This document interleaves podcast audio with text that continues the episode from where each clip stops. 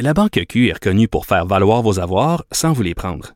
Mais quand vous pensez à votre premier compte bancaire, tu sais, dans le temps à l'école, vous faisiez vos dépôts avec vos scènes dans la petite enveloppe.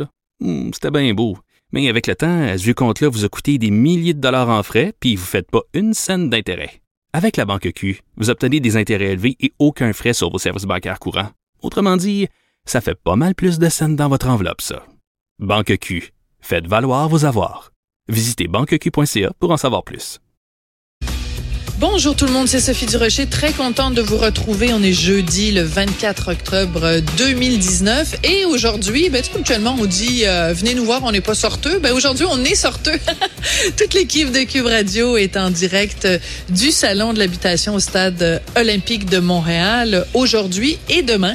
Enfin la plupart des émissions vous proviendront donc en direct de ce salon de l'habitation et ben, c'est très agréable de sortir parce qu'on adore notre studio hein, en plein centre-ville de Montréal, mais sortir et aller dans des salons comme ça, c'est toujours euh, agréable. Pourquoi? Parce qu'on vous rencontre, vous, les auditeurs, les auditrices, et ça, ça nous fait toujours plaisir.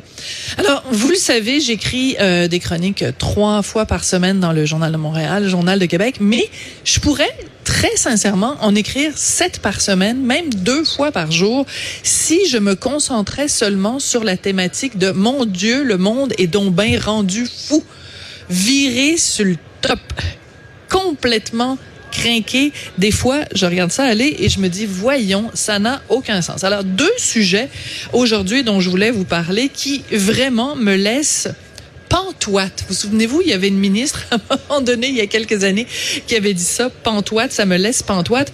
Mais là, vraiment deux histoires qui sont assez particulières. Alors, vous connaissez la compagnie Always qui euh, fabrique des serviettes sanitaires, donc pour le flux menstruel des femmes. Ben, ils viennent d'annoncer qu'ils vont enlever le symbole féminin qui apparaît sur euh, l'emballage des serviettes sanitaires. Vous savez, le, le symbole universel, en fait, de la féminité, là, une Vénus, en fait, un rond au-dessus d'une croix et on enlève ce symbole féminin pour être plus inclusif. Inclusif envers qui? Envers les personnes transgenres et envers les personnes non binaires. Le principe étant que des gens qui euh, s'identifient comme femmes peuvent quand même avoir des règles, donc ont besoin de serviettes sanitaires. Des gens qui ne s'identifient ni comme femmes ni comme hommes, donc des personnes non binaires, peuvent aussi avoir besoin de serviettes sanitaires. Bon, je comprends le principe de l'inclusion, puis c'est vrai que c'est bien dans la vie d'être inclusif, mais à un moment donné, une femme, c'est une femme. Si tu as tes règles, c'est parce que tu as un flux menstruel. Si tu as un flux menstruel, c'est parce que tu as l'appareil génital d'une femme. Que tu t'identifies comme femme, comme homme, ou que tu t'identifies comme ni un homme ni une femme, ça t'appartient, j'ai aucun problème avec ça. Mais euh, la raison pour laquelle Always a décidé de faire ce changement d'identification, c'est qu'il y avait eu tout un mouvement sur les médias sociaux, ces bons vieux médias sociaux, de gens qui interpellaient la compagnie en disant, ben là, les hommes qui ont leurs règles, qu'est-ce que vous faites avec eux? Ben, je m'excuse, un homme n'a pas ses règles. Si t'as tes règles, t'es une femme. Point à la ligne. Et je sais que je me ferai pas d'amis aujourd'hui en disant ça, mais à un moment donné, il y a des évidences. Tu peux choisir de t'identifier de toutes sortes de façons, mais il y a une base et dire qu'un homme a des règles, je m'excuse, mais moi, ça ne me rentre pas dans la tête. Donc ça, c'est la première euh, information dont je voulais vous parler aujourd'hui qui, qui me laisse vraiment pantoide. La deuxième, c'est cette histoire assez hallucinante et je pense que ma chronique du journal demain va porter là-dessus. Euh, une étude très, très, très sérieuse d'une revue qui s'intitule Proceedings of Royal Society et qui s'est penchée sur la surreprésentation des spécimens mâles dans les collections des muséums d'histoire naturelle. Donc, il y a des muséums comme ça à Londres, à Paris, à New York, à Washington, à Chicago et des gens très, très sérieux, des scientifiques, sont allés voir. Donc, ils ont inspecté 2,5 millions de spécimens d'oiseaux et de mammifères.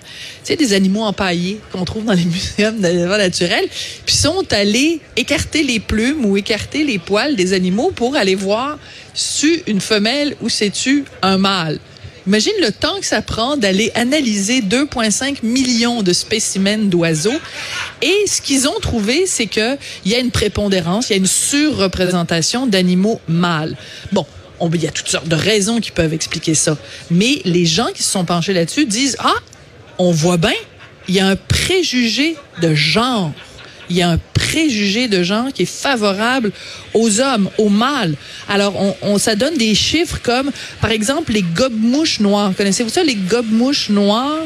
Ben, il y en a seulement 11 qui sont des femelles. Les passereaux, il y en a seulement 9,7 qui sont des femelles dans les muséums d'histoire naturelle. Moi, je pense qu'il doit y avoir quelque part une association internationale de représentants des gobe-mouches noires qui se bat pour la parité. Moi, je veux, dans les muséums d'histoire naturelle, une parité entre les gobe-mouches noires, mâles et femelles. Quand même assez hallucinant. Les chauves-souris. Avez-vous déjà regardé le sexe d'une chauve-souris pour savoir si c'était un mâle ou une femelle?